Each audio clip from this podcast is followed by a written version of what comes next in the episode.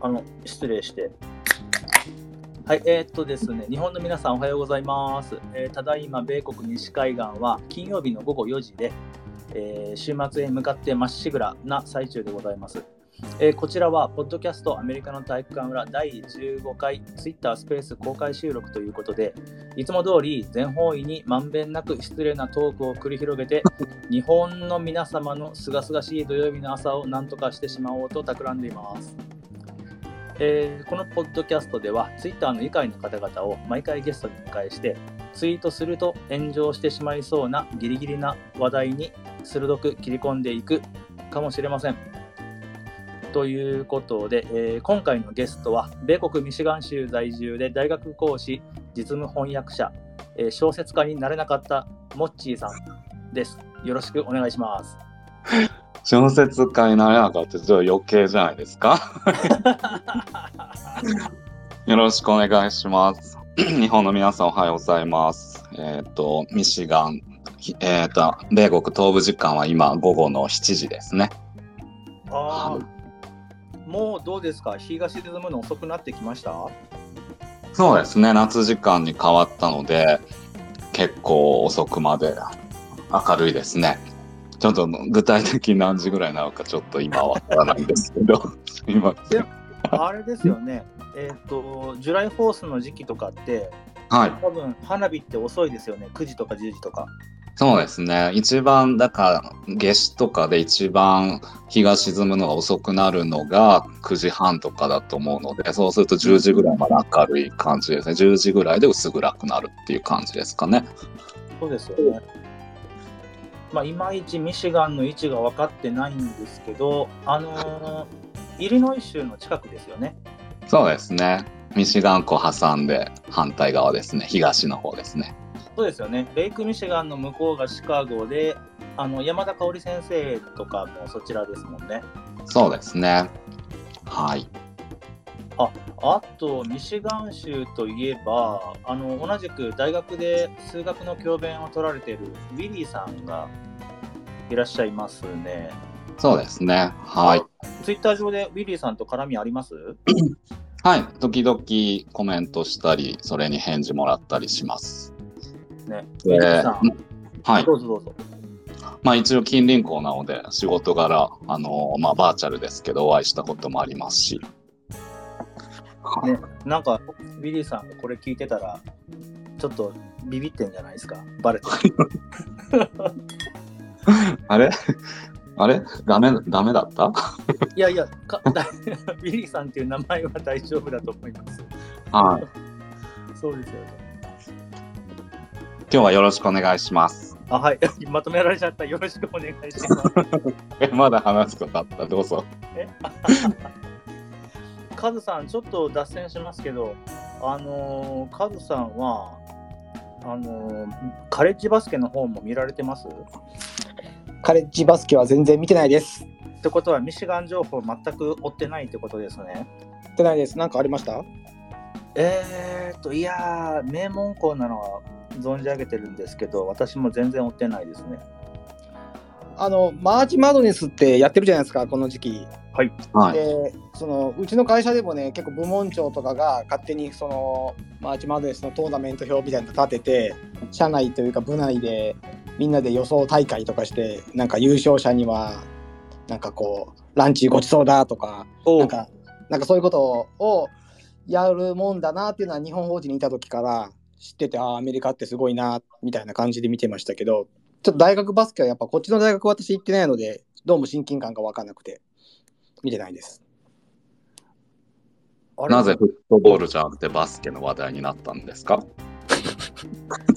あれすいません、ミシガンフットボールも強いですか？ちょっと私今問題発言してます。あの、アメリカで最も大きいスタジアムがある大学ですが、ちょっと待ってください。えっ、と、スパルタンズでしたっけ？また、また地雷踏みました。地雷踏みましたね。ウルヴァリンズですね。反対側ですね。反対ですね。スパルタンズはミシガン州立大学ですね。ミシガン大学はウルヴァリンズですね。あの、大変失礼いたしました。ミシガンのアメリカ人が聞いてなくてよかったですよ。血祭りに挙げられてるとこでしたよ。いや、あの、言い訳もちゃんとあってですね、私、 Pac-12しか追っかけてないんですよ。うーん。なんで、まあ、それ以外の大学リーグは、うん、もう名前とチーム、あの大学名とチーム名が一致してなくてですね。あはいあ、トム・ブレイディが卒業したチームですよ。なんか、めっちゃ最近話題ですよね。引退表明して再就職どうするのっていうレジュメが出回ってましたね。なんて僕、全然フットボールの選手知らないんですけど、その知らない僕が唯一知ってる選手が トム・ブレイディで、で、その人、彼はミシガン大学卒業なので、おそらく大学生の時もプレーしていたなら、ミシガン大学でプレーしていたんだと思います。ですね。えーそして、ウルヴァリンズということですね。はい。あの、はい X メンにも出てくるウルウルヴァリンですよ。はい、スパルタンズは、えーとミシガンステイツの方ですね。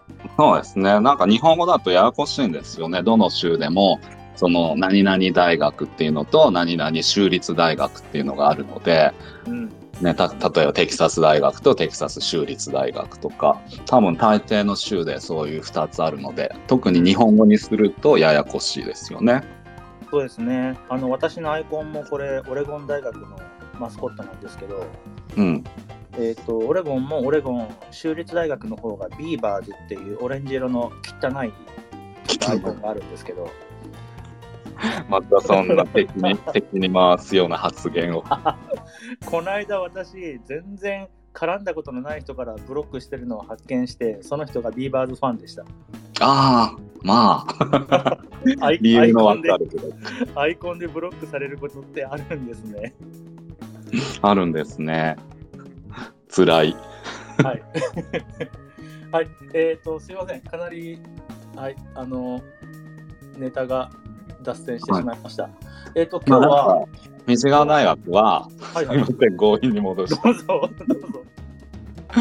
あの、やっぱりスポーツも強い大学なので、フットボールもそうだし、やっぱオリンピック選手とかもいっぱいいるので、その、スポーツ強いですね。なんかスタジアムも大きいですし、あの、時々稀ですけど、日本語の学生でオリンピックに出た人、出る人とかが日本語取ってたりもするので、あ、そうです。あれ、マイケル・フェルプスのミシガン大学なので、あ、水泳のですね。はい。多分、史上最高のメダルを獲得した人間だと思いますけど、ミシガン大学卒業生ですね。水泳、水泳強いですね。水泳とかフィギュアスケート強いですね、最近。ミシガン大学。あ、スケートもですか？そうですね。なんか、この間の、なんか、この間、結構最近のオリンピックで金メダル取った時、ミシガン大学の学生でしたね。はい。アイスダンスかなアイスダンス。フィギュアスケートの中の。はい。という、すいません。大学自慢でした。どうぞお勧めください。えっと、ありがとうございます。えっと、というわけで、あの、今日のテーマは、えー、もっちーさんのご職業である日本語教師の世界ということで、いろいろと日本語を教える、または日本語についていろいろ、私自身もちょっと興味があってお伺いしたいんですけど、はい。っていうのっていうのは、あのーやはりこう日本語が母国語だと自分の日本語レベルがどれくらいなのかって全然気づけないんですよね。うん。まあ、アヒルさんの日本語レベル。そう。いや、あのーき気になるじゃないですか。確実に語彙はどんどん減ってますので、あ、そうなんですか？アメリカに住む、住んでるから？いやー、あの、な、まあそういう言い訳ができるのは嬉しいですよね、こちらに住んでると。そうですね。そう、うんあのじゃあ、えっ、と、順番にお伺いしたいんですけど、はい。えっ、と、主題に入る前に、もちさん、ミシガンの生活環境、なんかざっくりとどんな感じですか？えっ、と、まあやっぱり寒いですよね。寒い地方で、僕ミシガンに引っ越すまではあんまり寒いとこに暮らしたことがなくて、あのー子供の頃フィリピンとか鹿児島とかいて、アメリカでもハワイとテキサスだったので、なんかすごい暑いとこからこんな寒いとこに来られるのかなってちょっと心配もあったんですけれども、まあ来てみると意外になんか自分暑いの嫌いだったなっていうのがすごい分かって、なんか寒いとこ快適って思ってます。はい。あのー寒いって言っても、やっぱり日本みたいに東京とかだと寒い中を駅まで歩いたりとかしなきゃいけないじゃないですか。外を歩かなきゃいけないじゃないですか、日本って。でも、アメリカって、まあ、ニューヨークは外歩くけど、まあ、基本的に車なので、なんかね、ドアから車までガレージあったらそもそも外にすら出ないし、で、車から建物、駐車場から建物までなので寒くても。だからそんなすごい寒くてもそこまできつくはないかなっていうのが正直な感想です。あじゃあつまりあの雪が積もってても半袖1枚でいけると。ああ、そういう人もいるかもしれませんね。まあ、なんか、そう、なんか、お、上着？コートの下半袖とかいう人はいるかもしれないですね。言われてみれば。はい。なんか今日ちょっと暖か、昨日、京都すごい暖かくて、でも暖かいって言ってもまだ全然寒いっちゃ寒いんですよ。でもすごいタンクトップに短パンの学生とかいて、いや、まだそれ早いだし、早いだろうって思って。もうね、ちょっと、ちょっとでも寒くなくなるとみんな、そうやって薄着になるんですよね。ああ、わかります。そのオレゴンにもいるんですよね。あの肌寒いのがちょうどいいって、震えながら言ってるやつがいるんですよ。震えてるじゃん。そう。なんか、うん、あの、歌詞50度が、摂氏で言うと10度がちょうどいいとか言う言いながら、ちょっと寒そうなんですよね。うん、50はちょっと寒いですね。ね。でもまあ50って真ん中だからちょうどいいってことなんですかね。ねえ。ねミシガンは毎年雪積もりますよね。はい。そうですね。シカゴとかもすごいですもんね。うんそうですね。今年あんまり降らなかったです。あの、私、ミシガンとオハイオの二重生活なんですけど、はいオハイオの方が、今年はオハイオの方が雪多かったですね。ミシガンはそんなに大したことなかったです。ああ。あ、じゃあ一般的にはオハイオの方が豪雪地帯なんですね。どうなんでしょうなんか、オハイオの内陸の方はそうでもないと思うけど、北の方はあの、エリー湖に面してるので、湖に面してるので、そのせいで、ちょっと雪が降るのかもしれませんね。あ、そうなんですね。うんあとちなみに、あの、オレゴンの人の半分ぐらいはオハイオが嫌いって知ってました？え、知らなかった。何があったんですか？あの、オレゴン大学が、あのフットボールの全米チャンピオンシップの BCS ボールで決勝戦まで行ったことが歴史上2回あるんですよ。うん。2回ともオハイオに負けてるんですよ。あ あ、まあそう、いう、ね、スポーツの恨みはね、あれですよねこれは。そうですね。うん。一生許さないつもりで。はい。まあ、ミシガンとオハイオも、もうすごいライバルですね。歴史的に。まあ、さっきミシガン大学とミシガン州立大学のライバル校の話が出ましたけど、なんかどちらかというと、ミシガン大学とオハイオ州立大学がすごく、そういうスポーツのライバル、大学のレベルも同じぐらいなので、そういう、なんかオハイ、あっちはオハイオの一番いい大学、こっちはミシガンの一番いい大学で、スポーツもどっちも強いので、だからオハイオ州立大学とライバル関係にある感じですかね。いいですね。あの、敵の敵は味方らしいので。はい。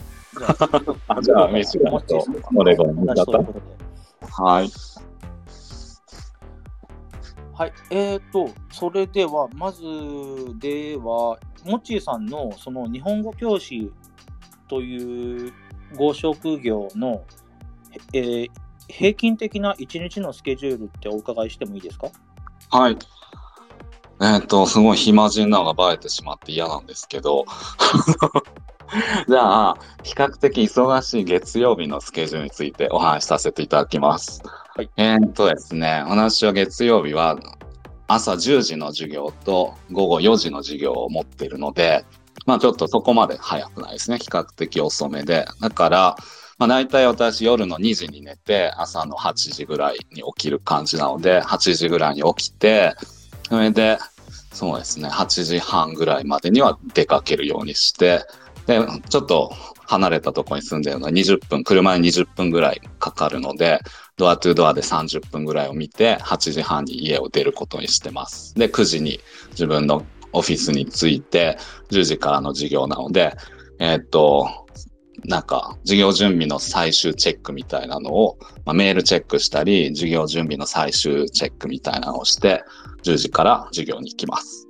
で、10時から11時半まで授業で、で、その後4時までちょっとすごい時間があるんですけれども、オフィスアワーが1時間あったり、ご飯食べる時間作ったり、あとは、まあ採点したり、他のクラスの授業準備をしたり、あまあ、今2コース半教えてるので、他のクラスの授業準備をしたりして、で、4時のクラスに行って、5時半に帰ってきて、で、5時45分から会議があるんですよ。なんか、うち、ティームティーチングをやってて、その、同じ3年生を、同じ学年を教えてる先生は、毎週1回ずつミーティングをして、こう、足並みを揃えるっていうか、やることを統一するみたいな会議があって、で、私の3年生の会議が、えっ、と、そのクラスの後5時45分から、まあ、大体1時間半ぐらいで、いろいろ雑談とかしてると2時間ぐらいになって、そうすると7時45分ぐらい前ですかね。それで、それでまあ、すぐ帰るとしたら8時には、あの、オフィスを出られる感じですが、結構ね、いろいろグダグダしたり、ツイッターしたりとかして遅くなって9時ぐらいにオフィスを出て、うちに帰って、まあちょっと遅いですけど、晩ご飯食べて、で、まあ、理想を言えばそこからもちょっと採点したりとかいろいろ仕事したりして忙しい時は何もない時はダラダラとしてあれでもどうしてそうした2時まで寝るのが2時になってしまうんだろう。なんかいろいろ いろいろどこかに時間が吸い取られて2時ぐらいに就寝しますまあ、ツイッターかにモッチーさんよくいますしね。そうですねツイッターすごい時間吸い取られますよね 確かに。どこ行ってるんだこの時間はあの、一つすいません。先ほどおっしゃってた、あのチームミーティングっていうのは、その日本語教師の皆様ですか？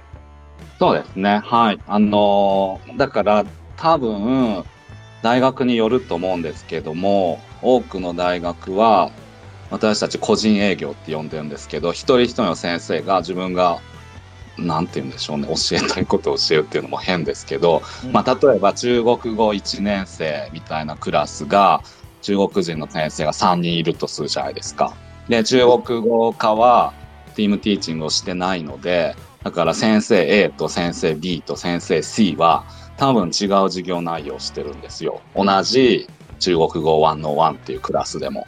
あでも日本語はなんかティームティーチングで足並みを揃えるその目的はなんか先生1年生のその日本語101のクラスはセクションが多分十何個ぐらいあるので、まあどうね、時間自分の好きなセクションが取れる。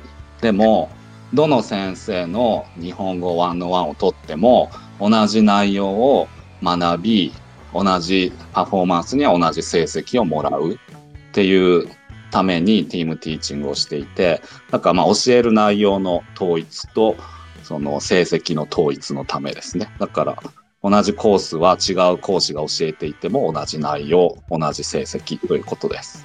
同じ成績基準ということですね。ありがとうございます。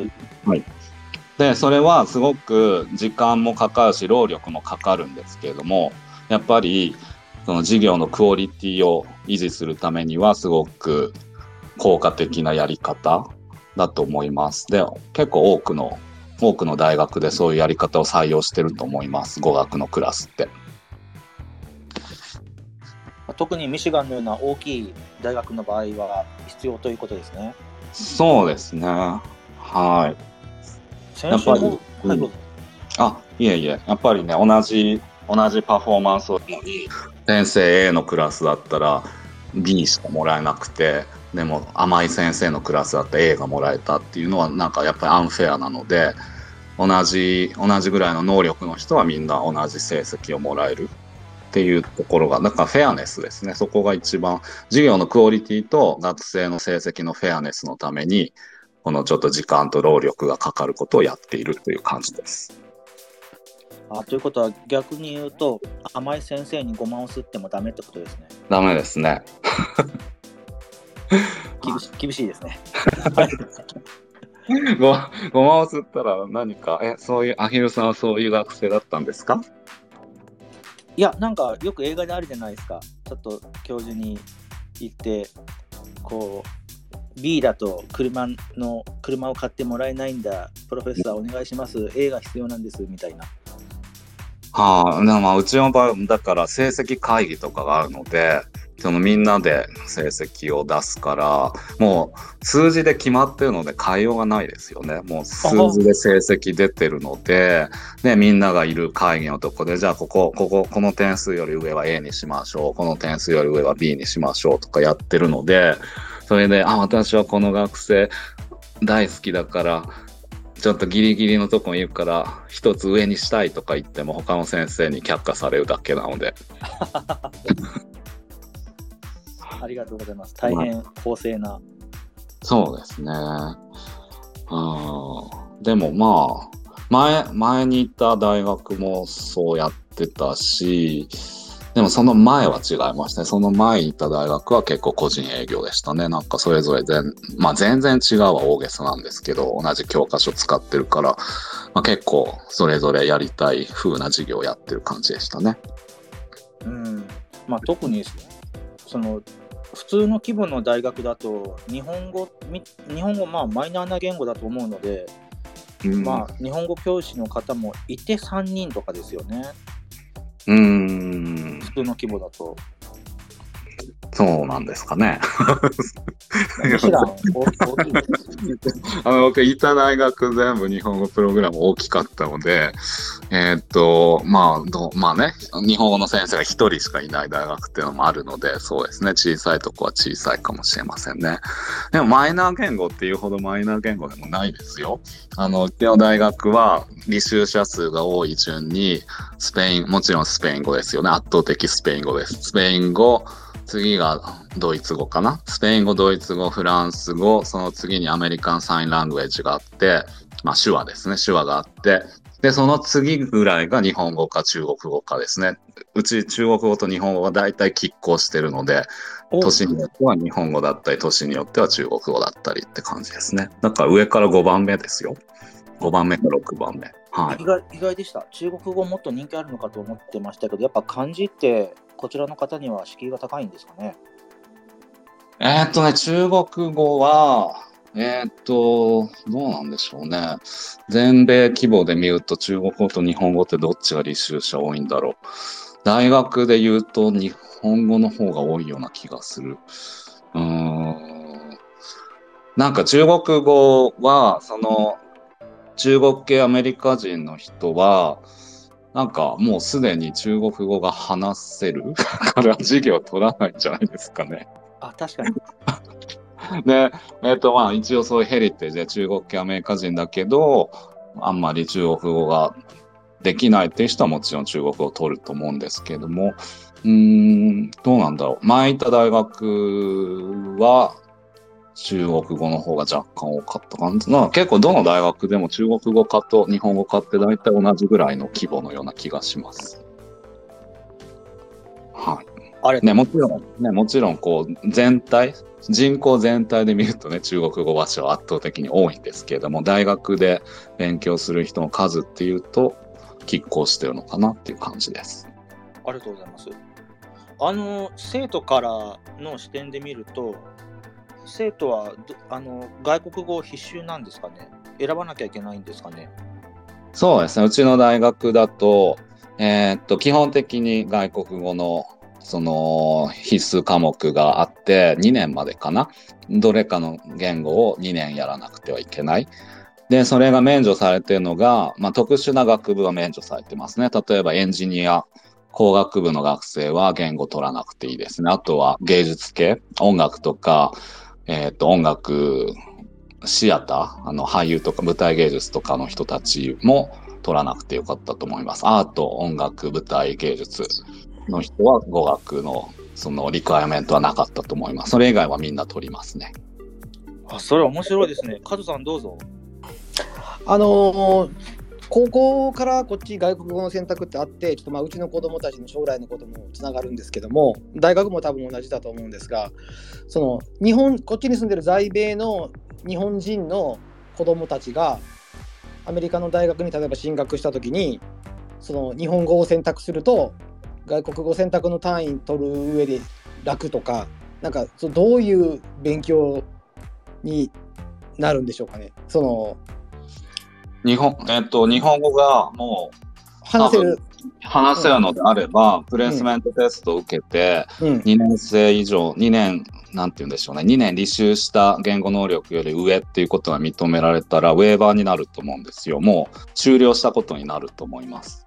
あはい。す。ごいズルですけどラッキーですね。そういう、は ズルができるんですね まあそうですね。だから外国、ね、最近アメリカ人でも家庭では英語以外の言語を話してる子供たちがすごい増えてきたので、まあそういう学生たちは、そうやって試験受けて、もうね、英語以外に外国語もう一個もうすでに話せるので、そういう外国語のその必須科目は免除されると思います。まあテスト受けなきゃいけないんですけどね。でも簡単にパスできると思うので、あなるほど。それは簡単にパスできるような感じのやつなん例えば例えばですね、まあの家であの日本うちの子供たちだと、うん。その、えー会話は一切問題がないんですがはい。多分その大学生になった時に漢字の読み書きができるかってほとんど怪しいと思うんですけども。どんなレベルの日本語が求められます？漢字読めないとちょっときついかもしれないですね。あじゃあそういう勉強はやっぱ必要なわけですね最低限のそうですね。はい。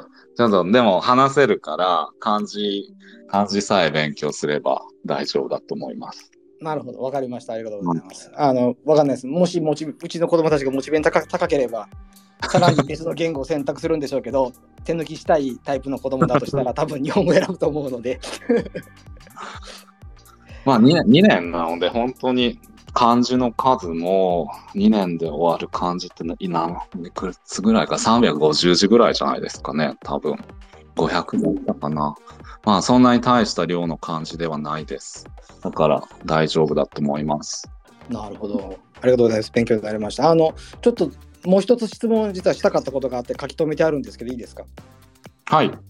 あの、その、えっ、と、もうえ英語のネイティブスピーカーに教えられてるじゃないですか。で、はいその私たちその英語を勉強してる日本人からすると英語のこの L と R の音が難しいとかいつも苦労するんですけど逆にその英語話者からが発音に苦労する日本語の音ってありますか？なんかイメージとしてはその T の音つ立ちつてとがい下手くそっぽいなっていう印象はあるんですけども。まあ、2はちょっと難しいですね。まあ、でも発音自体はそこまで、うーん、ね、日本語音の数が少ないので、発音自体はそこまで苦労する英語母語話者はいないかなって思いますね。人によってちょっとつが苦手だったり、ラリルレロが英語っぽくなっちゃう、ラリルレロみたいになっちゃう人もいるけど、発音自体は大丈夫です。やっぱり問題はイントネーションですね。なんか英語って、こう、強弱をつける言語なので、でうん日本語は強弱よりも肯定をつける言語なので、なんか、やっぱりイントネーション難しいですね。どうやっても、どんなに上手くても、やはりどこか英語っぽさが出てしまうというか。なるほど。そこはじゃあ、うん正反対なわけですね。日本人が英語のイントネーションが難しいのと一緒で。そうですね。面白いですね。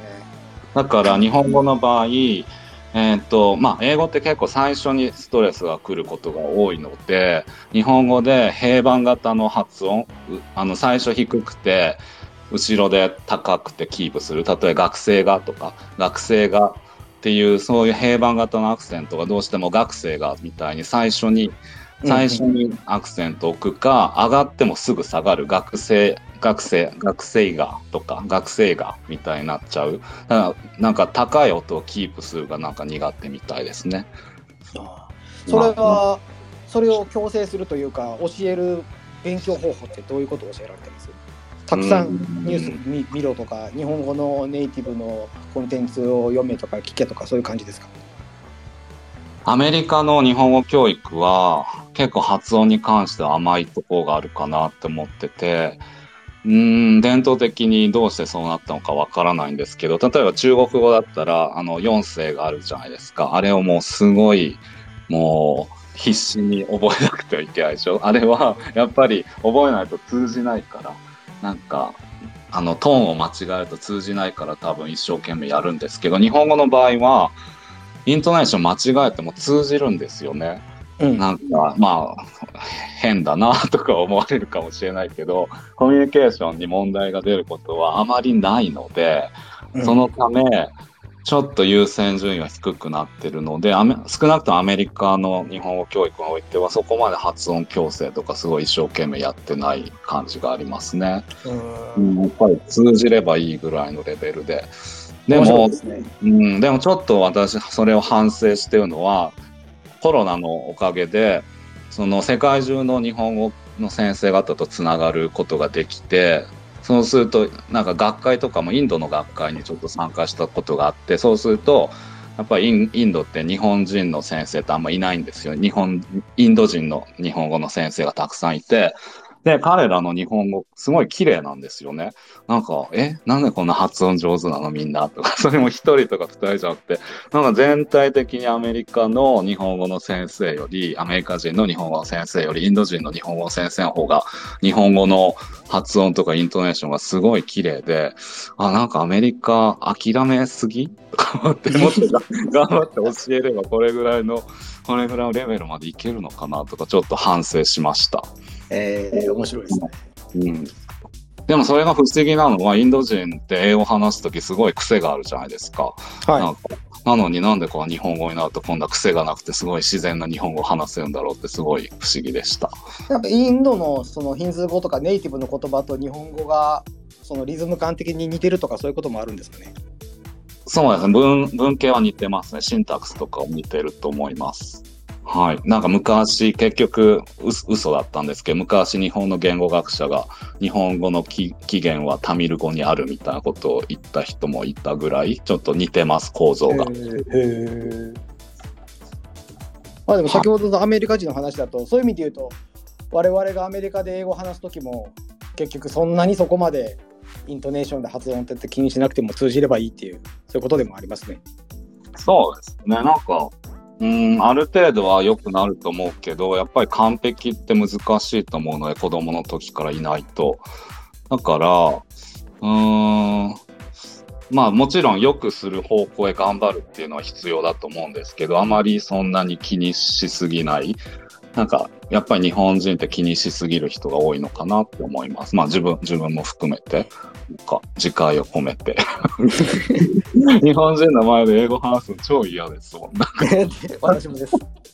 なんかすんごいなんかいろいろ突っ込まれそうで。ありがとうございます。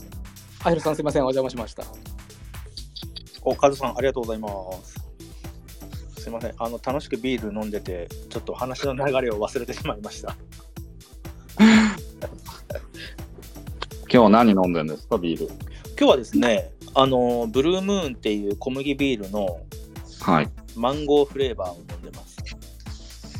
美味しいんですか、それ？あのーそう、あの、ちょっと甘くて飲みやすいのと、香りが強いのと、かつですね、うんあのアルコールが低いんですよね、これ。うーん。4点なる、ほど。4. 点何パーとかで。うーん。まあ、低いっていうか、まあ、普通、ビールってそれぐらいじゃないですか？ああ、そっか。あの、こっち IPA が主流なんで、だいたい6%超えてるのが多いんですよね。ああ、そうなんですか。なるほど。はいはい。はい。えっ、と、ちょっと脱線したついでにすいません。あのーちょっと戻って、モッチーさんのプロファイルにちょっと1点質問させていただきたいんですけど、はい。えっ、と、ポッドキャスト道場破りって何ですか、これ。その通りですよ。あのーここれ、ポッドキャスト、2022年は、1年間12個、12回、道場破りをしたいなって思ってて、これが今年は5回目なので、第5弾ですね。えっ、とですね、もともと、ポッドキャスト、えー2年前かな、2020年の終わりに初めて、はみ出し系ライフの歩き方っていう結構有名なポッドキャストがあって、そそれにちょっとゲスト出演させていただいたことがあって、でそれが、まあ楽しかったですね。なんか、ポッドキャストに行って話すのが。それで、あ、なんか、ポッドキャスト、ゲストで話すの楽しいなって思って。で、で、僕、めんどくさがり屋なので、なんか自分でポッドキャストやろうとは全く思わないんですよ。それで、なんか、もうなんとかして自分ではポッドキャストをせずに、ポッドキャストに出るにはどうしようって考えたときに、あ、いろんな人のポッドキャストにお邪魔すればいいんだっていう結論に至ったので、それ以来、えー、っと、まあ今ほどすごい高ペースじゃないんですけども、2021年は4つぐらいゲスト参加したかな。それで2022年になってから、えー、っと、月1、基本的月1のペースでいこうかなって思って、まだ、ね、まだ3月半ばですけど、第5弾なので、なかなかいいペースで今のとこはいけてるなと思います。簡単に言うと、ポッドキャストにお邪魔する、ゲスト参加するというのを道場破りと呼んでいます。あの、めっちゃ他力本願ですね。他力本願です。でも、あ、ポッドキャストやらないんですか？とか言われるんですよ、ゲスト参加するたびに。で、まあ、まあ、やりたいなとも、ちょっと思ってるんです。アヒルさんもね、最近、まあ、最近って方でもないですけど、こう、アメリカの体感裏っていうポッドキャスト始められて、まあ、自分でやりたいなって思うんですけど、で、企画とかも、こう、漠然としたアイデアとかもあるんですけど、やっぱりめんどくさいなっていうのがあって、それから、あまり誰もやってないことをやろうと思って、ポンドキャストはね、今、すごいいろんな方がやってるので、今更、こう、後発で参入してもなかなかよっぽどすごいコンテンツがないと勝てないのではないかと思って、それだったら誰もやっていないであろう、ポッドキャストのゲスト参加、ポッドキャスト巡りっていうのは僕の知る限りあんまり誰もやってないので、なんか他の人がやってないことをやろうっていう考えもあります。ありがとうございます。はい。はい、道場破りにご協力くださり、誠にありがとうございます。はい、あの、いつでもや破らせて差し上げるので、ぜひいらっしゃってください。まあ、いつでもいいんですか？あれですね、あのー、テーマが決まってると、喋るの楽ですよね。そうですね、はい。うん。あの私もアヒルさんのツイッター自体がもう大大喜利の道場だと思って勝手にアヒルさんのツイッター見るたびにボケを考えては ツイートしてます。アヒルさんはどうしてポッドキャスト始めようと思ったんですか？いや、あの、これ、えっ、ー、と、きっかけはですね、一度も来てくださってないスケちゃんなんですけど、ああ、はい、スケちゃん。そうそう、はい、スケちゃんがですね、多分1年ぐらい前に、うん、えっ、ー、と、何でしたっけ？あの、まあ、スケちゃん、まあ、ツイートが過激なんで、クソリップいっぱいもらってるらしいんですけど、うん。まあ、それでも、まあ、あのー、話せば絶対通じると。要は104文140文字だから誤解されてるだけで、喋れば、うね、うん、喋れば通じる部分はもっと多いってスケちゃんがおっしゃってて、うん、じゃあそのツイッターで文字だけ発信するんじゃなくて、まあ、声も発信した方がクソリップは減るんじゃないかと思っててで実際私もポッドキャスト始めてクソリップ減りましたね。うんそうなんですか。えアヒルさんに対するクソリップが？そうですね。あれ？減ってないように見えました、おかしいな、もっとクソリブ班に遅れて命令しとかなきゃ。クソリブ班そう、あの、スケちゃんとは最近スペースでお話しする機会が何回かあって、でね、やっぱり過激なツイートが多いので、ふんって思う時も過去にあったんですけど、なんか話してみると、なんか、まあその通りですね、スケちゃんは言ってる通り、なんか話してみると、なんか、あ、こういうことが言いたかったのか、みたいなとこはありましたね。例えば、なんか、うんって思ったのは、よく、よくスケちゃんが、なんかアメリカで、アメリカでトートバッグを持ってると、すごいゲイに見られるみたいなツイートを結構定期的にしてて、で僕はそれがすごいなんか嫌だなとか思ってたんだけど、なんかよくよく聞いてみると、スペースで話してるのとか聞いてみると、だから、なんかそういう男がトートバッグを持って歩いてるとゲイとみなすアメリカ人はアホだみたいなコンテクストらしくて、あ、そっちだったのねとか思って、それでなんか、ああ、ツイッターじゃ伝わらないことってあるんだなって思って、そ、そっち、そっか、アメリカ人を批判してたのかって思って、なんかトートバッグを持つ男性を批判してるのかなって思ってたので、だからそうですね、話すと分かるっていうのは分かります。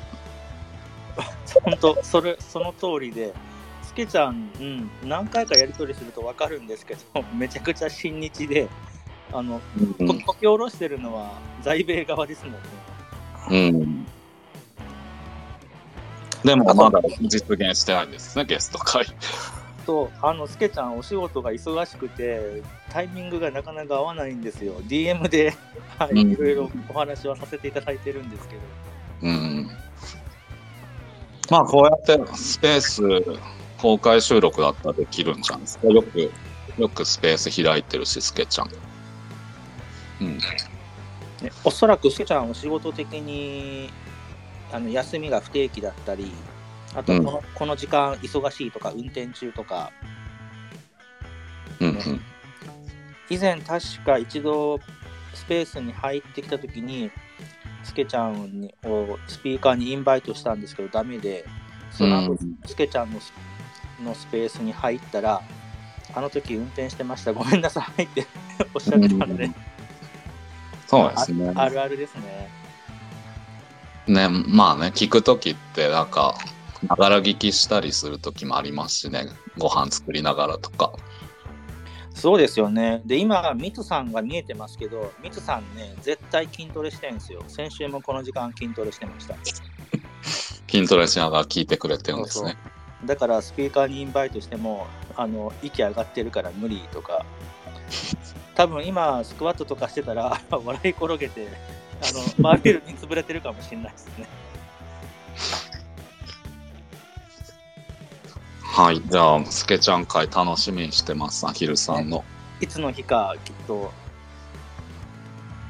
えーと、というわけで、もっちーさんの、えーと、では、あ、あと、すみません、プロフィールにもう一つありました。えーと、翻訳の方も最近されているというので、はい。で以前お話ししたときに文芸、文芸翻訳とか、あと実務翻訳とか、いろいろおっしゃってたんですけど、そのあたりのお話をお伺いしてもいいですか、そうですね。えっ、と、まあ、もともと私大学で翻訳、日本語の翻訳のクラス、翻訳と通訳のクラスも教えていて、で、まあ、そこでやってるのはじ、いわゆる実務翻訳と呼ばれているもので、えっ、と、結構世の中に誤解があるなって思うのは、翻訳の仕事って、多分皆さん最初に想像するのが、なんか映画の字幕とか、なんでしょうね、アニメの字幕とか、えっ、と、ゲームの翻訳とか、まあそういう、ああとは本ですね、小説の翻訳とか、そういうちょっとキラキラした部分を 想像する方が多いかなって思うんですけど、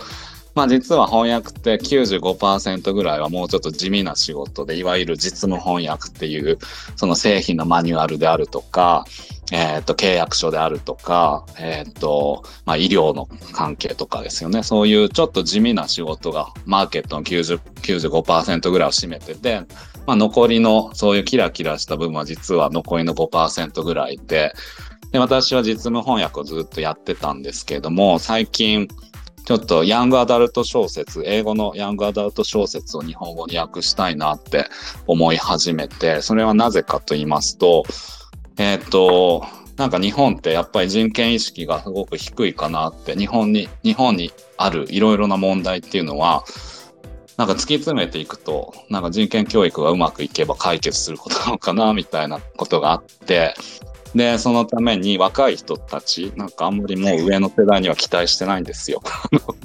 上の世代のことはもう忘れて、若い人たちを教育していけたらなって思ってて、それで、アメリカの英語のヤングアダルト小説ってそういう社会的な問題とかを扱って上手にエンターテインメントながらも上手にその LGBTQ の話とかいろいろ社会、社会問題、社会正義の問題をうまくこう取り入れた小説とかが、まあ、特にヤングアダルト小説には多くてそういうものを日本の中高生あるいは大学生、中高生、大学生ぐらいのために日本語に訳して読んでもらったら若い人の意識改革行動変革につながるのかなって思ってそれで最近そういうヤングアダルト小説を訳し始めました。まあ忙しいのでね時間見つけるのもなかなか大変なんですけれども。はい。ありがとうございます。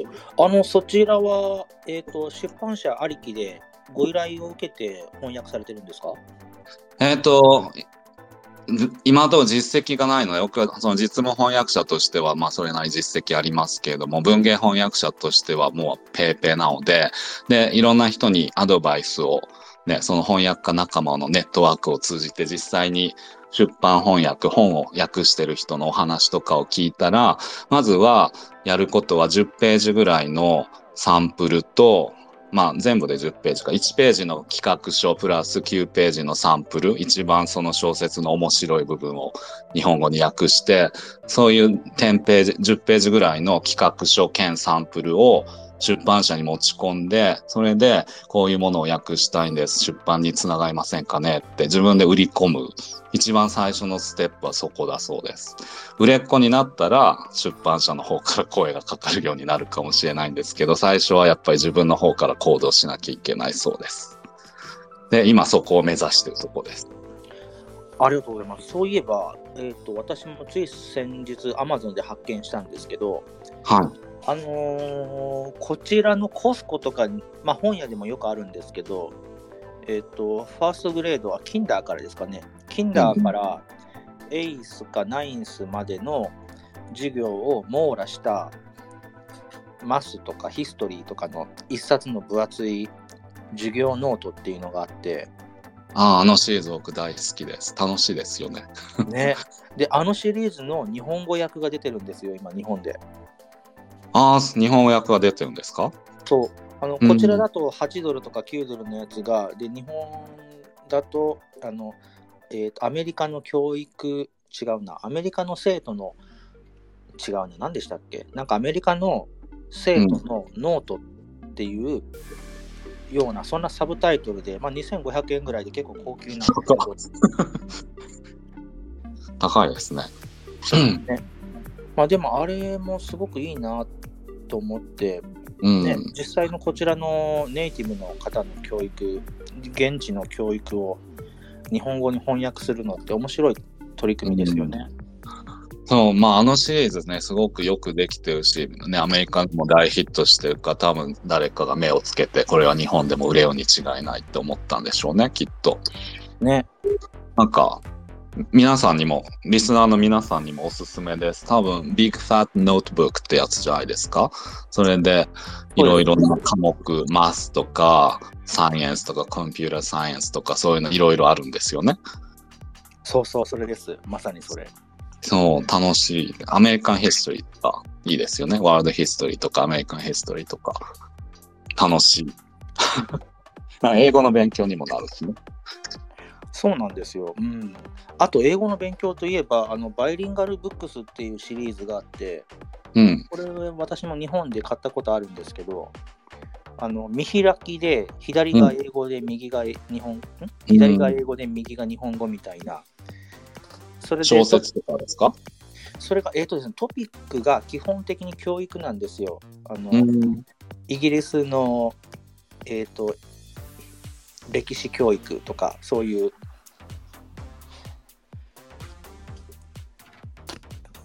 なので、まあ、あれ？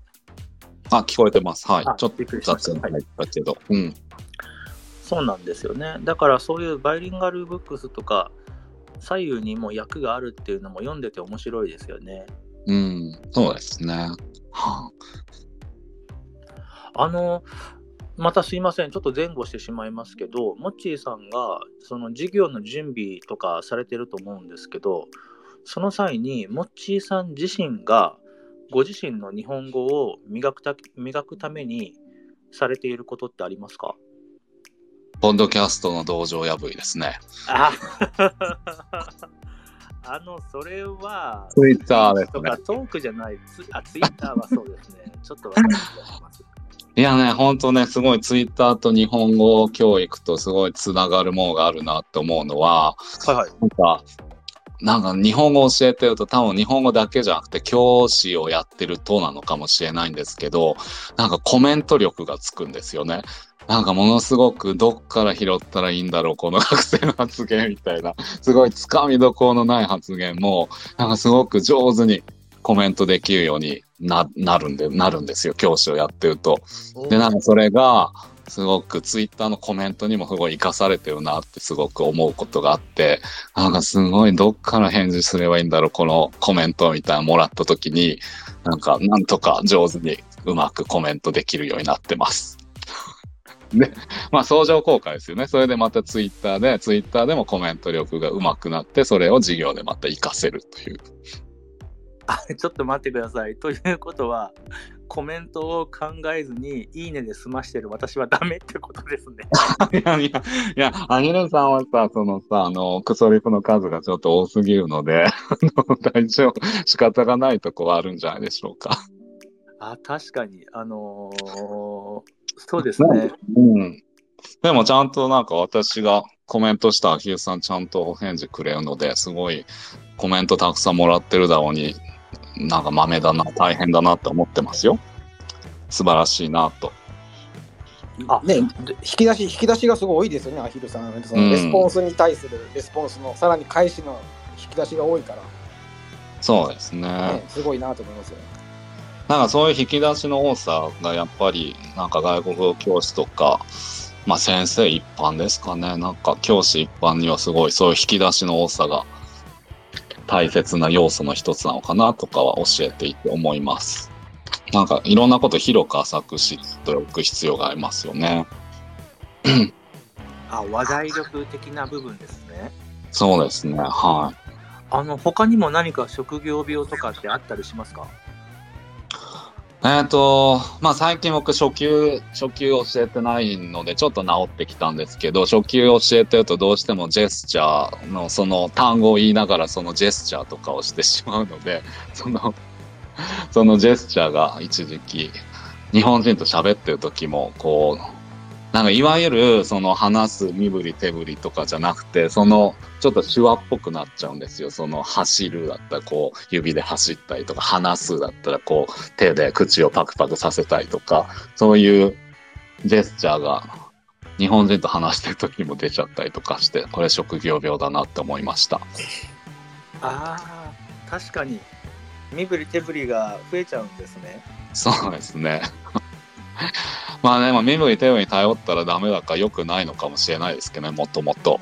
それをやること自体が。でも、どうしても初級、特に、あのー日本で、日本語で日本語を教えてる、直接法で教えてる人たちは、やっぱりどうしても身振り手振りに頼るところがすごく大きくなるんじゃないですかね。アメリカだとどうしても英語って媒介語があるので、その辺は困った時は、困った時の英語があるんですけど、日本で日本語を教える場合は、あの、学生、生徒さんたちのバックグラウンドがみんな違って、英語がそもそもわからない人もいると思うので、あの、直接法って言うんですけど、日本語を通して日本語を教えてますね、日本では。まあ、こっちでも基本的に90%はそうなんですけど、でも困った時10%英語を使えるという逃げの手がありますね。ありがとうございます。そうですよね。もちーさん、英語も、あの、大学こちらで出られてるんですよね？ハワイでしたっけ？大学院ですね。大学は日本なんですけど、大学院からアメリカに来ました。ああ、そうなんですね。うんあの、すみません。えっ、と、よくちょっと、まあ、揶揄されてるというと失礼なんですけど、あのー学部からはいこち。らに来られてる方の英語力はとてもすごいんですけど、院から来られてる人は自分の専門分野にしか触れてないから、ちょっとという話、あ、あ、モッチーさんもそこは同意その通りだと思います。はい、その通りだと思います。やっぱり学部から来てる人は、まず年齢が若い、18歳から来てるっていうのもあって、やっぱり年齢が若ければ若いほど吸収が早いと思うので、それプラス、やっぱり学部からいると、一般教養として、もういろいろな科目を英語で受けるので、もうまんべんなくいろいろなジャンルの英語に触れるから、まあそういう意味でも、えっ、と、英語能力が上がるし、やっぱりね、学部の方が、えっ、と、なんて、パーティーとか、そういう遊びの部分でも、大学院生より学部生の方が多分、リア充度が高いと思うので、そういう意味でも英語、なんか英語能力上がるきっかけ、きっかけ？機会？なんかすごい変なアクセントになりました。すいません。きっかけが多いのかなって思います。ありがとうございます。あの、はい。えー、と、はい。というわけで、あの、1時間経ってしまったので、ちょっと締め、締めに、モッチーさんにお願いしたいんですけど、あの、えー、と、日本の若い方に向けて、もしそのアメリカで日本語教師になりたいと、そういう夢を持っていらっしゃる方がいるとして、じゃどういう、はい、どういうふうにあれすいません、声聞こえなくなっちゃいました、もしもし。はい、今聞こえます。なんか。私の問題だったかもしれないけど、一瞬声が途切れました。はい、ありがとうございます。えっ、ー、と、じゃあもう一回繰り返しますね。あの、もちえさんにお願いしたいのが、日本の若い方に向けて、えー、日本語教師になりたいという方がいらっしゃるとして、どういうキャリアパスとか専攻とか、そういうものを積めば、うん、アメリカで日本語教師になれますか？えっ、ー、と、まあ、大学で教えるのか、また別なとこで教えるのかでも変わってくるんですけれども、まあ、まあ、仮に私大学のことしかわからないので、大学で日本語を教えるとしたら、まあ、修士号、なんか大学で教えるのとやっぱり修士号が必須なので、日本言語学か、まあだ、だいたいこう、ジョブの仕事の求人広告にこう、なんて言うんでしょうね、クライテリアみたいなのが出てくるんですけど、まあ、大抵、えっ、ー、と、言語学、第二言語習得学、あるいはもうそのものズバリ日本語教育、あるいはその関連分野で修士号を持っていることっていう条件が大抵のあの仕事のディスクリプションに載ってて、だから大学で日本語を教えるとしたら修士号をそういう分野で取る。私は実はちょっと違う分野で、でもまあ一応関連分野に入るかなっていうご利用しで仕事を募集して、僕文学だったんですよ。あの、修士号が。文学なので、だか若干、若干被ってるかなって思って、言語学じゃないけど、一応言葉は使うものなので、関連分野とみなしてくださいみたいな思いで就職活動して、それで、まあ幸い、あの、ミシガン大学で仕事を得ることができました。だから、えっ、ー、と、そうですね。えー、まあ修士、修士号、大学院で修士を取りながら、その時にアメリカの大学って大抵ティーチングアシスタントって言って、日本語を教えるポジション、学生に給料を上げるために、で、日本人だったら、例えば小さい大学でそんなに専門的に日本語日本語教育とかをやってない大学だったら、日本人っていうだけで日本語を教えるポジションにつけたりもするので、まあ、あの、ティーチングアシスタントシップとして、その、本職の先生の下で、アシスタント、アシスタントとして教えるっていうことができるので、まあ、そういう経験を積んでおくと、日本語を一応大学で教えてましたっていう経験もできるので、まあ、そういうキャリアパスですかね。その大学で日本語を教えるっていうすごい狭い世界に特化して話すと。ありがとうございます。はい。あの、そう今、さらにすいません。終わる終わる詐欺で申し訳ないんですけど、今思い出したので、もう一つすいません。はい。あの、えっ、ー、と、こちらアメリカの方が明らかに日本に比べて、教師、教える人に対するリスペクトの度合いが高い気がしてるんですけど、そのあたりってモッチーさん感じられますか？はい、感じます。